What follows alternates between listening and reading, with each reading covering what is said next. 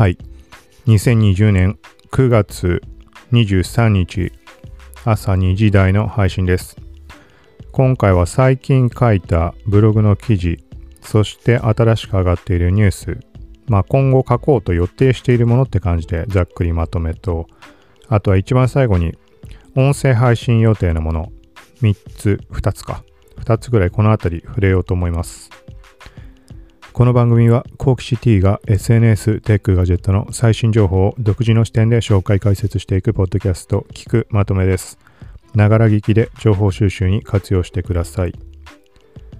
まず最初に最近書いた記事、また、ちょっと前に触れたものの続報なんかを順番にざっくり話していこうと思います。もうこれは全部書いてある記事なので、概要欄から URL 飛んで、まあ、詳細は確認可能です。まず1つ目、iPhone のデフォルトブラウザを Chrome に変更する方法、Safari を葬る手順、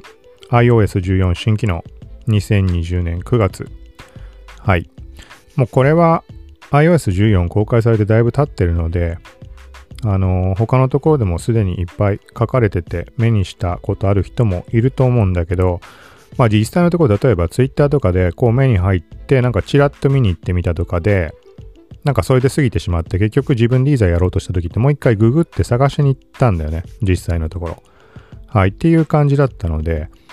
まあ時々触れてるみたいにあのなんかみんなわかってるもんだろうっていうので手を止めることなくみたいな、まあそういう意味合いで、まあこれは書きました。最近その iOS14 の記事書いてたっていう流れもあるんだけど、まあ、要は iPhone の標準のブラウザってのはあくまで Safari だったわけで、例えば、えっ、ー、と、インスタとか Twitter から、まあ、URL タップして、で、そのアプリ内で見てるところからさらに飛べると思うけど、ブラウザで開くために。要はブックマークしたりとかができないじゃん、そのアプリ内だと。で、外部に飛んだ時っていうのは、まあこれはサファリだったってことだと思います。まあそうだよね、普通に。サファリでしか見られない。で、この時に別のブラウザ使ってる人、まあ多くはその声が上がるものだと Google の Chrome だと思うんだけど、はい、この iOS14 でデフォルトのブラウザの変更ができるようになった。だからさっき言ったところの最終的にインスタから外部ブラウザで開いた時に Chrome で開ける。だからそこですぐにブックマークするとか、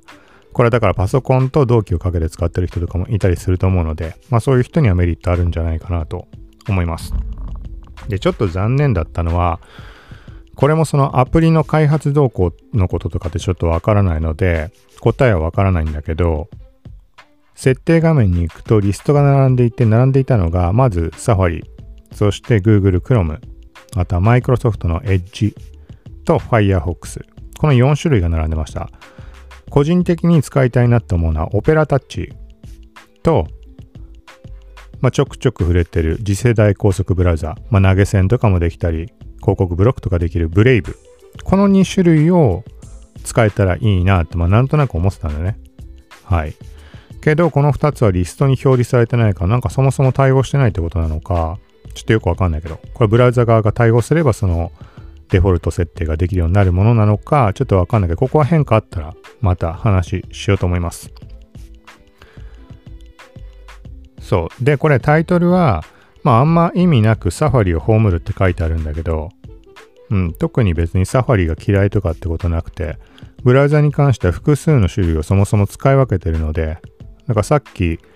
あの、試すんだったらそのオペラとかブレイブとは思っていたんだけど、結局のところは、まあ選べなかったし、かといってクロムにするかっていうとクロムを使うつもりもないので、まあ、さっき言ったように切り分けてるので完全に。例えば、まあ例えばブレイブに関してはログインしてあの使う類のものはブレイブでまとめてるとか、まあなんかいろいろ本当に用途を分けてます。要はタブ開きっぱなしにしておいて、この作業をするときにはこのブラウザってもう決めてる感じなので、だからサファリはサファリで、あの、あって、ああった方がいい、助かる。個人的には葬りたくない。ただもうそれを嫌ってる人たちがいるので、こういうタイトルに、まあ、あえてしてあります。で、もう一点、ここは、あれだよね、Apple のショートカットっていうアプリ、あの、いろいろざっくりした言い方をすると、あの、コマンドを呼び出してプログラムみたいなのを組み合わせていく感じで処理をこなせる。例えば画像をファイルフォルダに全部連番の名前で保存するとか、複数の画像を選択して、えっ、ー、と、まあ、グリッドを組んだ1枚の画像にするとか、自負アニメ化するとか、なんかそんなことの処理ができる、まあ、ショートカットっていうアプリ。まあ、使ってる人は使ってると思うんだけど、これのね、対象が、これどうなんだろうな、試したことないけど、サファリしかこれ使えないんじゃないかなと思って、そんなことないのかな。うん、わかんないけど、自分でやる場合ってサファリでしかやってなかったので、で、それ以上別のこと調べるつもりもない人かっていうことだったんだけど、だからサファリはどっちにしてもやっぱメインとして使いたいなっていうのがちょっとあったので、あとはまあね、あの iPhone、まあ Apple なわけだからサファリっていうところでどんどん進化していくところもあるからそこにも触れたいっていうのもあるので、はい、ちょっと長くなったけど、まあ、要は標準のブラウザ変更できるようになりました。まあ、やり方は概要欄から見てみてください。続いて、こちらも iOS14 の話。ウィジェットに、まあ、なんかいろんなものが追加されてきた。要は外部のアプリ。例えば Google 検索、Yahoo リアルタイム検索、PayPay、OneDrive、BitFlyer 他続々登場。まあ、8個ぐらい並べただけなのかな。まあ、自分で使ってるもので、その iOS14 のウィジェットに対応しましたよっていうふうに更新の履歴、出ていたものに関しては、まあ、まとめて並べてみました。どんな感じかとか。まあ、ウィジェットっていうのが、まだアップデートしてない人とか、iPhone 買おうかなと思ってる人にはわかんないと思うので、もともとはアプリがずらっと並ぶだけです、ホーム画面に。で、複数のアプリを組み合わせてフォルダーにしてまとめて放り込んでおくこともできるんだけど、それとは全く別にウィジェット機能。例えば時計を表示したりとか、カレンダー表示したり、リマインダーを表示したりとか、なんかごくごく普通にできそうなもんだけど、まあ iPhone ってそれができなかったので、はい。で、これがそれぞれサイズを選んだりとか、表示する項目の数を選んだりとか、なんかそんなことができます。で、当初は Apple 純正のものしか多分なかったらと思うんだけど、ここ数日の間に、まあ、さっき言ったみたいな Google 検索が出てきたりとか、例えば Google 検索で言うと、えっ、ー、と、横長のタイプのものにすると、通常の Web 検索ができて、あとはマイクのアイコンタップすると音声検索画面。で、えっ、ー、と、カメラアイコンかなんかだけなんかのマーク、まあ Google レンズなんだけど、レンズアイコンタップすると Google レンズが起動するとか、シークレットブラウズのボタンがあって、それが一発で起動するとか、まあなんかそんな感じです。これが各アプリ、あの、そういう各自社のアプリに特化した機能をつけたようなウィジェットを公開。で、それをホーム画面に設置できるので、いつでも簡単に即機能が使える。はい、みたいな感じです。これも、もうなんかどうしようもない 感じのもあったんだけど、あの、本当にとりあえず出しただけなんだろうなっていう、もう何の機能もないもの、意味がないもの。普通のアプリのアイコンタップしたのと変わんないじゃんってものもあったりするんだけど、はい、これはちょっとタイミング見ながらまた追加していけたらなと思います。続いて、これは、ポッドキャストで触れたっけな ?YouTube の、えっ、ー、と、まあ、ショートって言ってわかる人もいると思うけど、まあ、要は TikTok 機能だとか、インスタリールの対抗機能として YouTube がテストをしているってなっていたもの。はい。これが少し前にインドでテストを開始しました。はい。まあ、ざっくり言うと、インスタリールみたいな感じって思ってもらうと音楽追加できたり、速度変更したり、カウントダウン機能とか。はい。この話が上がって、で、それとは、これ別っていう言い方をしていいのか、ショートの前身に当たるものって捉え方がいいのかちょっとわかんないんだけど、これはもっと前の話で、もっと前というか、あの、今回のインドでショートがスタートしたっていう話の前の段階で、一部の YouTube のユーザー限定で15秒間のコマ撮り動画できる機能がテスト開始しているって話ありました。これがどのくらいの人が使えてるかわかんないんだけど、個人的にはそれ、なんか見た目が変わるというか作成用のボタンが出るとかって話だったんだけど、確認が取れてませんでした。で、インドでテスト開始した時点でもう一回見直してみたら出てるアカウントがあって、で、その中で、あの速度の変更とかカウントダウン機能ってもう使えるようになってたんだよね。はい。うん、なんだっけな。まあ、その前に、そのちょっと前に見た時っていうのは、その機能がもう出てからの話。えっ、ー、と、ショート用動画を作成しましょうみたいなメニューが出てくるんだけど、そこにね、そのね、速度とかカウントなんて出てなかったような気がして、ら数日経った時に見てみたら出れたってことだったのか、ちょっと曖昧な記憶なんだけど、まあそんなことを感じたので、そのあたりをまとめた記事を書いてあります。だから要はもう単純に、あの、ショート、インドで公開されたショートっていう機能の前身にあたる前のバージョンにあたるもので、日本ではそれはインド版は使えないからってことなだけなのか、うん、もしくは別の派生したテスト版が存在していてとかっていうことなのか、なんかそこら辺書いてあります。だからまあこのあたり、そうだね、YouTube の TikTok 機能とか、まあそのショートが気になる人は見てもらうと、まあ何かの参考になるかもしれないです。はい、続いて、これはまあ言う意味もないかな。一応書いたからっていうだけもう全然解決済みだと思うんだけど、PayPay の不具合。えっ、ー、と、何日か前から起きていたみたいで、通信エラー、勝手にログアウトしてしまうとか、っていう状況があったみたいです。で、あんま使うことがないので、普段だったら気づかないと思うんだけど、今回は iOS14 のさっき話したウィジェット、これをあの追加するため、追加してあったんだけど、そしたら最初はまあ金額が表示されてたりとかしたのに気づいたらまあ消えてしまっていて、なんかログインしてくださいみたいになったのかな？で、なんまあ別に使わないからいいやと思って放置したんだけど、昨日気になってタップしてみたらログイン画面が出てくるもののログインができない。なんか通信エラーですみたいに出て。で、結局アップデートしたら解決しました。はい。っていうのを、ま、ざっくり、本当に簡単に記事にまとめただけです。で、だからこれ前から起きてたみたいなので、その時点では最新版アップデートが来ていなかったのか、あの、一回削除して再インストールしたら治ったみたいな声も上がってました。はい。なので、まあそうだね。同じような感じで、普段使ってる人はなんでだろうってなっていろいろ試すとは思うからわかるとは思うんだけど、まあ解決できていない人、もしくは普段使わないけどインストールはしてるとかそのぐらいの人に関しては気づいてない可能性もあるし、一回チェックしてみて、はい。で、もし何かおかしかったら、まあ概要欄から記事見てもらえたらと思います。続いて、これは前回、前々回、前々回かな？に話したところのリンクをこっちでも補足で付け加えただけです。iOS14 の YouTube、ブラウザでピクチャーインピクチャーができなくなったの対処法、バックグラウンド再生できない、すぐ戻ってしまうの解決策、ながらみピクチャーインピクチャーのやり方解説。はい。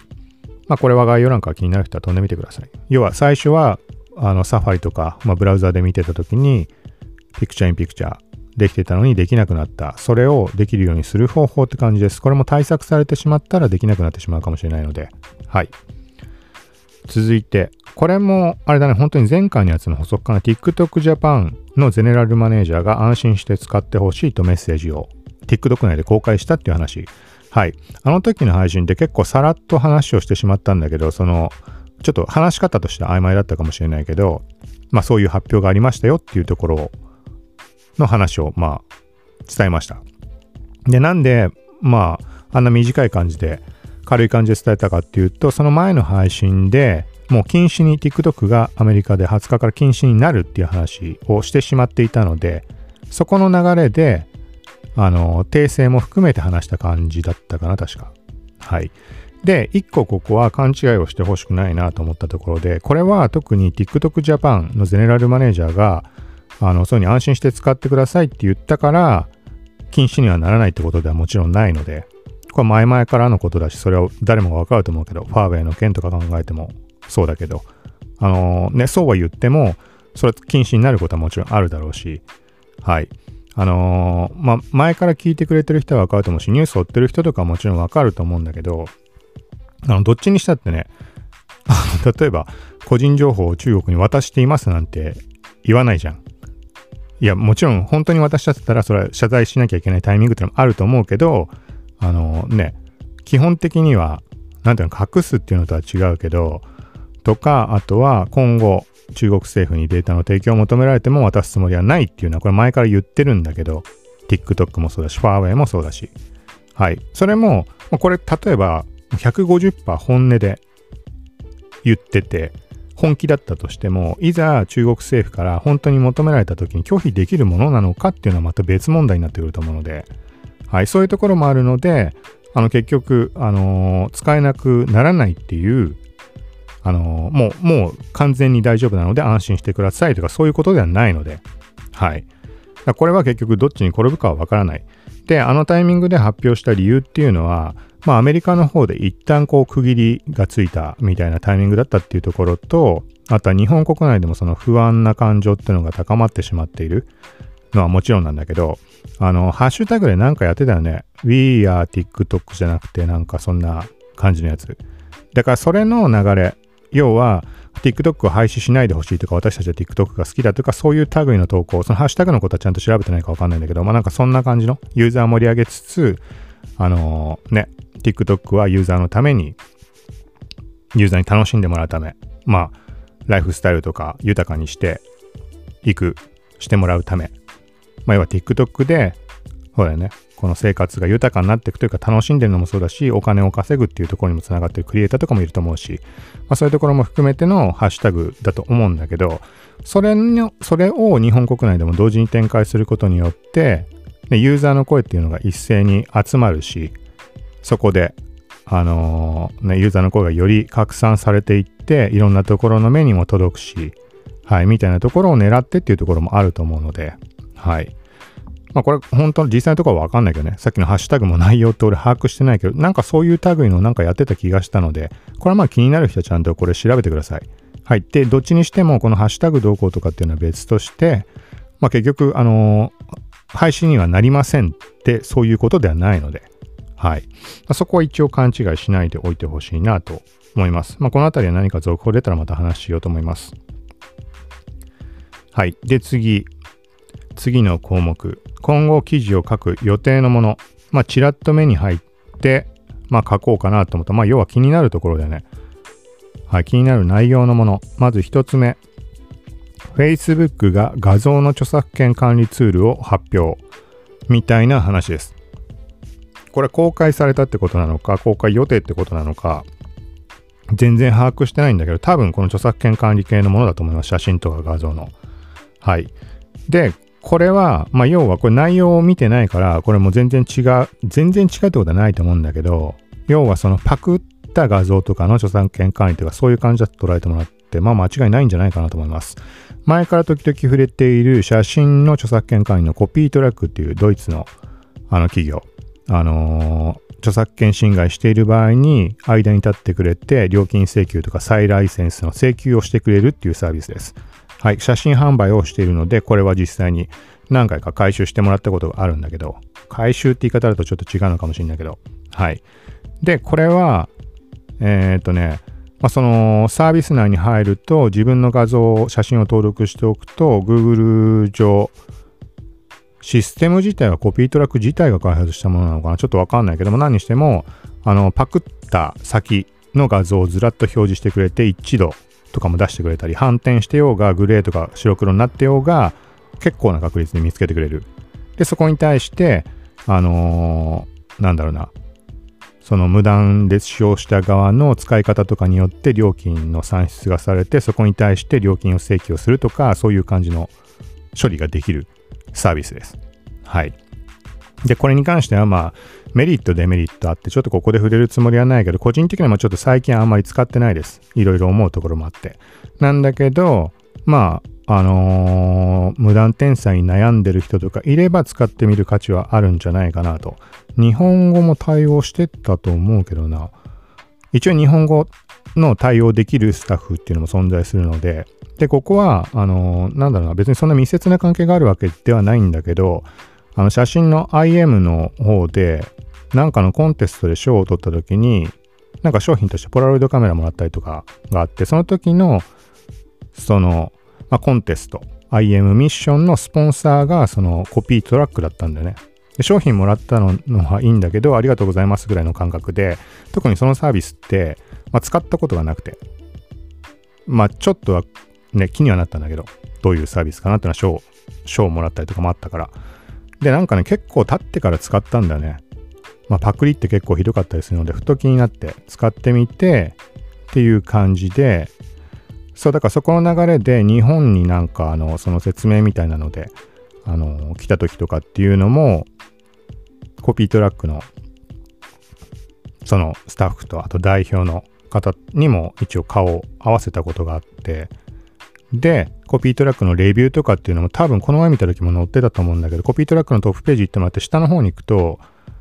あの実際に使った人の声みたいなのが載ってるんだけど、そこに俺のレビューも載ってるはずです。変わってなければ。多分1ヶ月前ぐらいに見てまだ、あ、まだあるんだなと思ったから、あると思うんだけど、はい。だからまあこの話だけ聞いて、なんかいまいちそう聞いても、なんていうのかな、不安というか信頼できないというか海外のサービスだし、とかって思うんであれば、今話したこの、俺自身のこの体験とか背景と、まあ、今言った実践、俺のレビューがそこに載ってるっていうのを見てもらえたら、多少は、ね、あの、何が何だかわかんない、わけのわかんない、体の知れないものではないっていう感じになるかもしれないので、まあ、海外のサービスって時点でね、不安に思う人もいると思うので、ちょっとこれ無駄に長くなったけど、はい。まあそんなところで、まあそういうコピートラックっていうサービスの使った経験があって、だからそこの経験上考えるに、その Facebook の記事全部読んでないけど、パッと見た感じでも、まあそういうものじゃないかなっていう印象を受けました。料金請求するとかしないとか、そういうことが関わるかはわかんないけど、何しても著作権の管理ツール。はい、だからパクられた場合にとかそういうことだと思います。著作権侵害にあたる、まあ、その投稿を見つけ出すツールなのか何なのか、ちょっとわかんないけど。で、もう一点、このコピートラックの話今回した理由っていうのが、Twitter 上でコピートラックがこの Facebook のそのツールについて、まあ、ツイートをしてたんだよね。まあ、要はコピートラックがそういう会社なので、そういう著作権侵害に当たるような類のニュースとかっていうのはやっぱり Twitter でこう配信をしていたりします、普段から。はい、その流れの一つとして Facebook のその件に触れていたので、そう、だから著作権侵害とかのチェックとかそういうとこに関わるものっていうのは確実じゃないかなと思います。ちょっと曖昧なのに長くなったけど、はい。まあ、これ気になる人は Facebook の方見に行ってもらったら、多分日本語版はまだ出てないのかもしれないけど、うん、どうなんだろうね。日本国内対応してるしてないもわかんないけど、まあ、気になる人は見てみてください。続いて、YouTube が Instagram でリールを投稿。はい。Twitter で YouTube ショーツって書いて、インスタのそのリール投稿にリンク貼ったものを投稿したんだけど、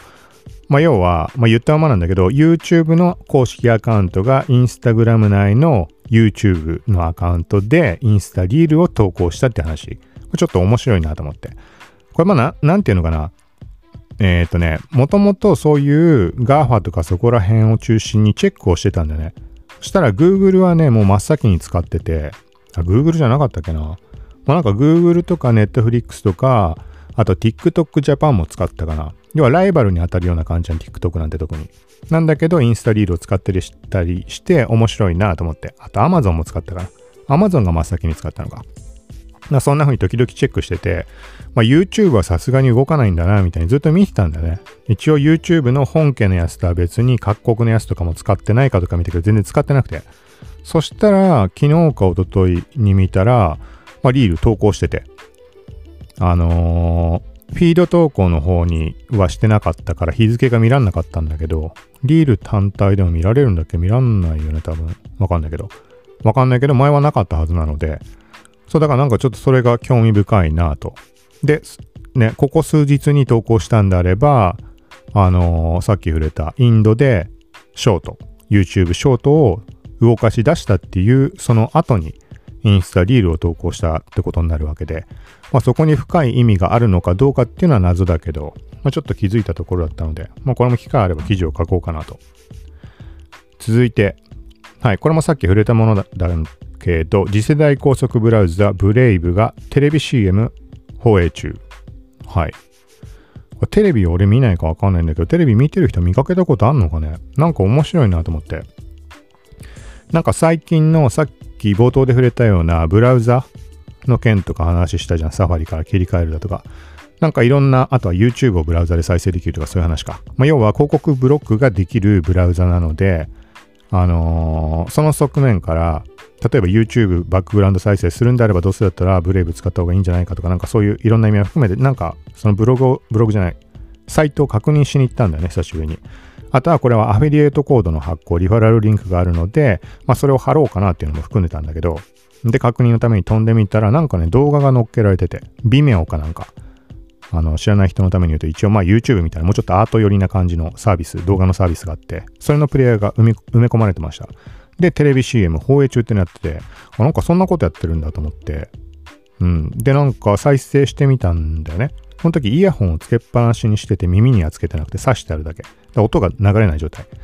で、ずっと真っ暗なの画面が、あれ？って思って。で、なんか、こう見てる、モニターを見てる角度的に、あの動画の下のとこ見えなくて、よくよく見たら下にちゃんと文字が字幕で出てたんだけど、要はね、真っ暗な画面で、なんかね、真ん中にものすごいちっちゃい何かがちょっとだけ見えてんの。でも、何かはわかんない。で、下に文字が流れてくる。で、まあ最終的に何だったかっていうと、あのー、まあ、プライバシーの保護だとか、あの、勝手に望んでもいないのに追跡されるとか、個人情報とか、まあ、広告関連の追跡とかトラッキングとかそういう類の話。なんかそんなのは嫌だ的な感じで、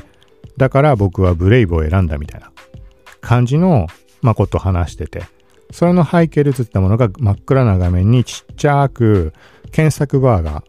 こうね、徐々に伸びてって、最終的にある程度はっきり見えるんだけど、それでも最終画面でも結構ちっちゃい。っていう状態で、だから、まあなんかあれだよね、そのね、勝手に個人の情報を使われてしまうみたいなプライバシー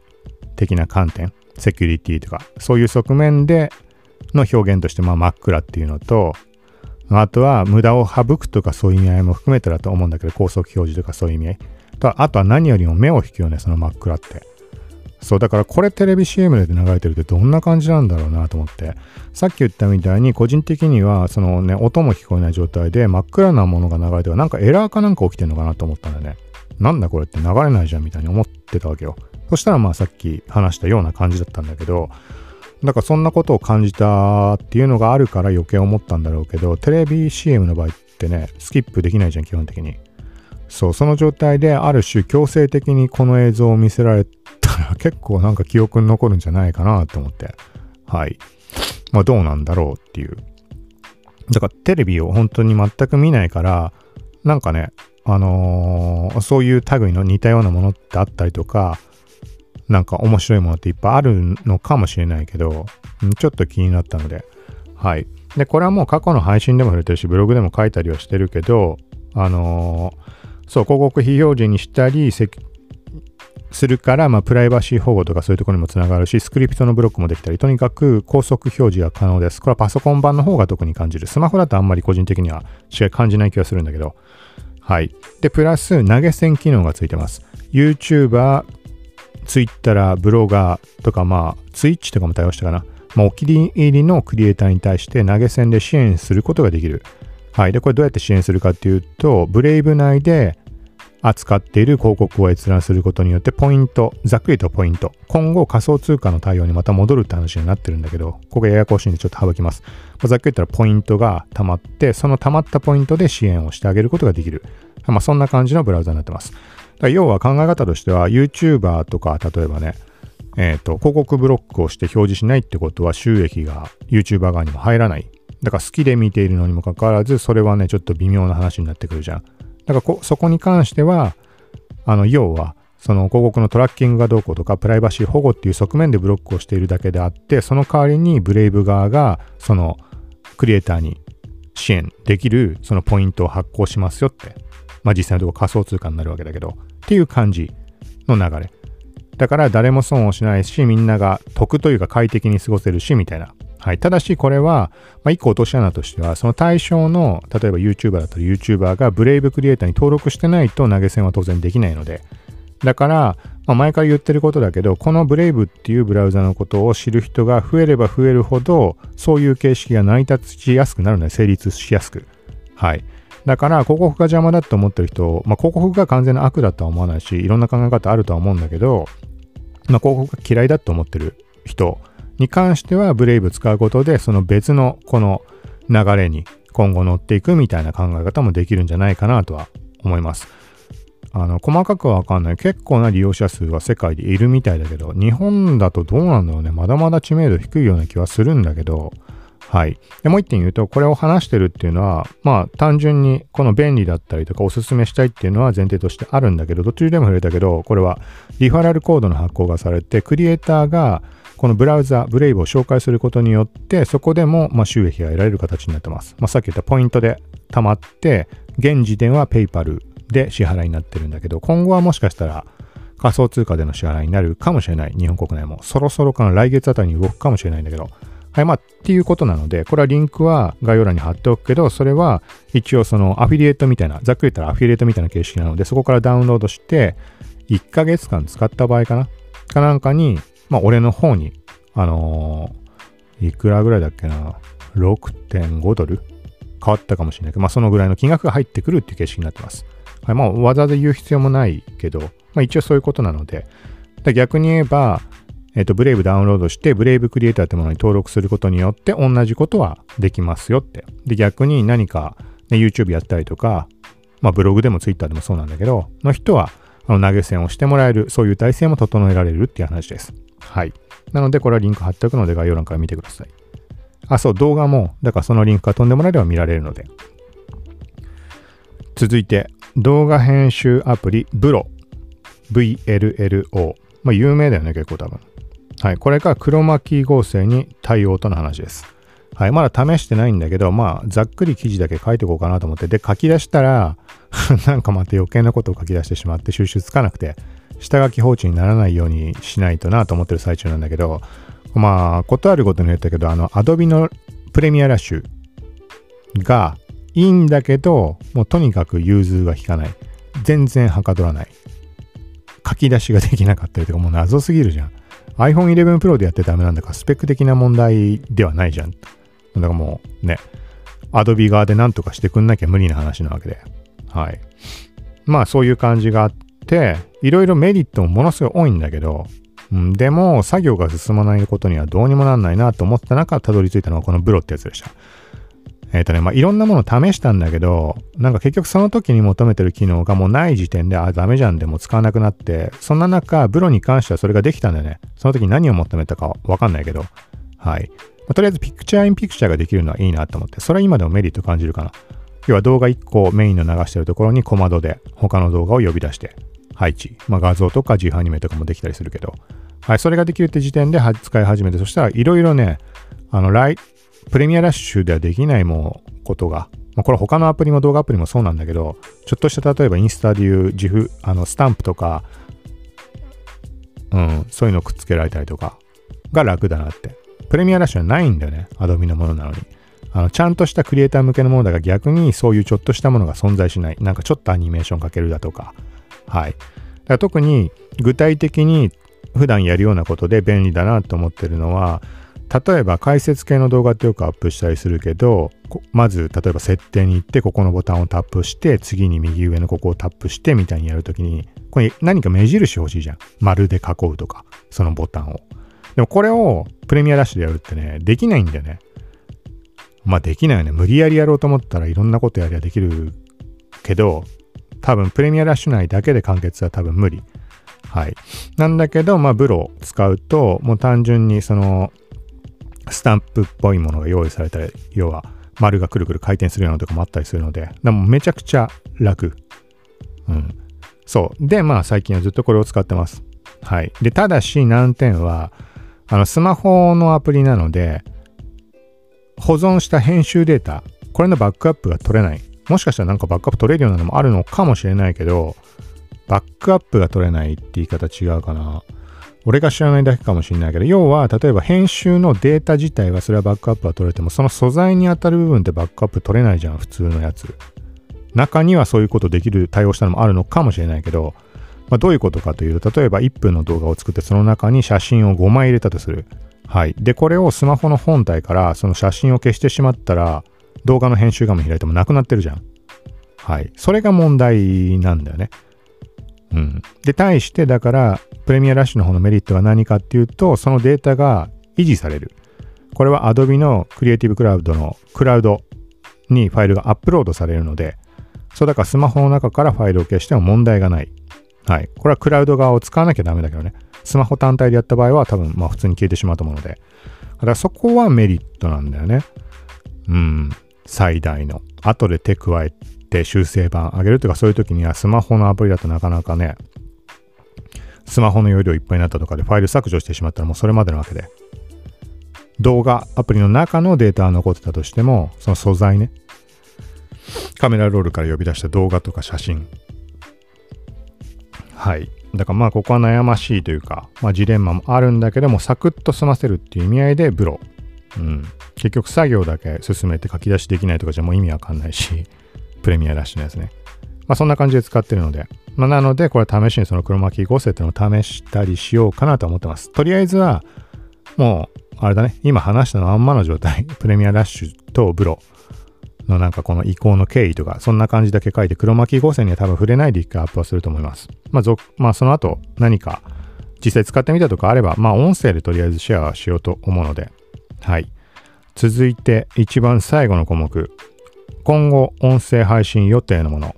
はい。これは前にも触れたけど、まずは有線ピアホンのその後のレビュー。はい。最初のファーストインプレッションでは、まあ音のこと全然わかんないのでみんながいいいいって言ってる。1700円でこれはすごいって言ってるから買って実際どうだかだったかっていう話でめちゃくちゃ良かった。はい。他のイヤホンでは、高いイヤホン使ったことないかわかんないけど、他のイヤホンでは聞こえない細部の音までちゃんと聞こえる。クリアに。はい。で気に入ったんだけど、その後に、どんぐらい使ったのね ?1 ヶ月2ヶ月ぐらい使ったのかな？ある時からとんでもない問題が発生してしまって、まあここでちょっと言っちゃうけど、もう最後の方の時間帯だし、また細かく話すと思うんだけど別で。あのね、金属アレルギーの人はダメだね。あの構造上。その耳に入る部分はもちろん鉄じゃなくてあのイヤーピースみたいな方があるじゃん。けどこれが耳のサイズにもよるかもしんないけど、このね、耳、耳の入り口のさ、なんかこう、内側に、こうちょっと出っ張ってるとこあるじゃん、耳の。なんて言っていいかわかんないよ。まあ、まあ耳の一部だね。そこにその金属が触れてしまう。はい。で、ある時ね、一回こうかぶれたみたいになってガリガリやっちゃったんだよね。そしたら、ちょっと汚い話になるけど、なんかあの、最初血が出たのか、なんか、液が出たみたいななんか感じになって、かぶれた時そうなったりするじゃん。そう。で、それが結局ね、えっ、ー、と、まあ、じゃあイヤホン使わないしようって外しておくと乾燥するわけだけど、あの、怪我とかした時のさ、かたぶたとか剥がしたくなったりとかあるじゃん。あと痒くなったり。あれのね、もうね、もう悪循環。ガリガリやってしまって、また、なんか、そう、液が出てきてみたいな感じの、もうずっとこれ1ヶ月ぐらい繰り返してるかな。そう、だからちょっとだけ、あ、まあいいか、全部話しちゃってもあれか。うん。そう、そんな状態で、で本来だったらふざけんなってなるんだけど、でも、それでも使ってるのは結局それだけ音が あの、いいんだよね。これがね、めちゃくちゃ悩ましい。だからもう最初の時点で結構工夫しとかないと、あのね、あー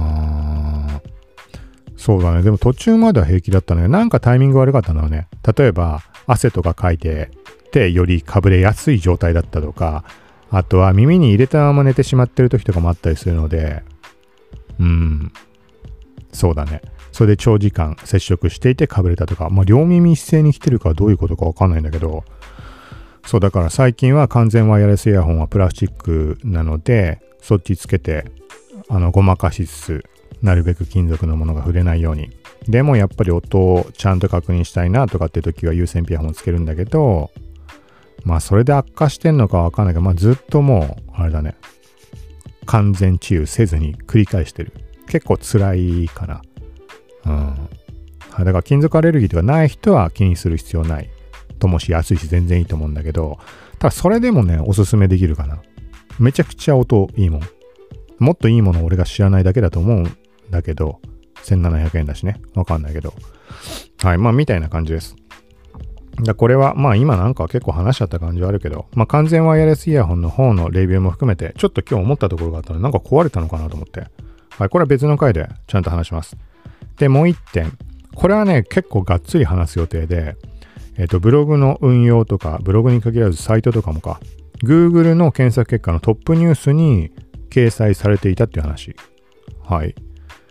で、それについての、それで実際にどんな効果が得られたか、アクセスがどのぐらい来たかとか、あとは、まあ、表示された理由の考察。ここ1ヶ月ぐらいで2回ぐらい表示されたことがあって、なんか連続的だからなんかね、こっちで変えたことに意味があったのか。で、その2回のうちの、こっちの回はこういうことをしたなとか、で、最初に気づいた時の後にもう一回起きた時っていうのは、1回目の記憶とかその時に考えたことっていうのは当然存在するわけで、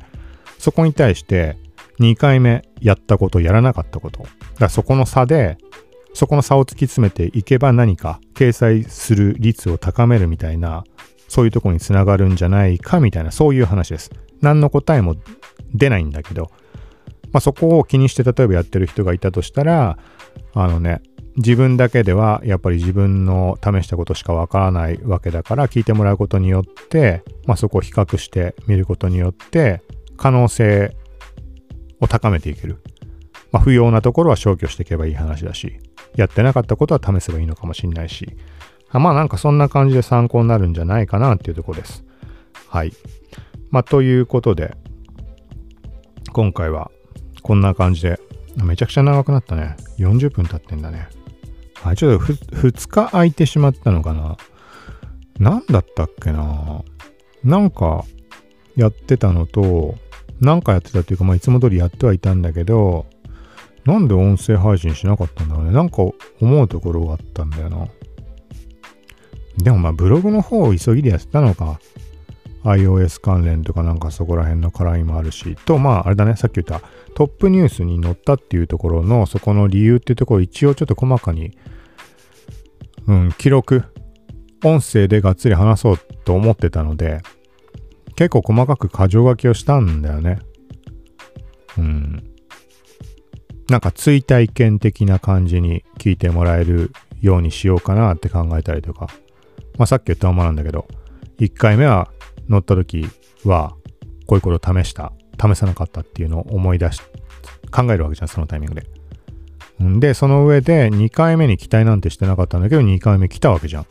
それ1回目にね、考えたことが活かされたのかどうかとか、そういう答え合わせとか、なんかそういう感じで、こう時間軸順に話をしようかなって、実際どう話すかわかんないけど、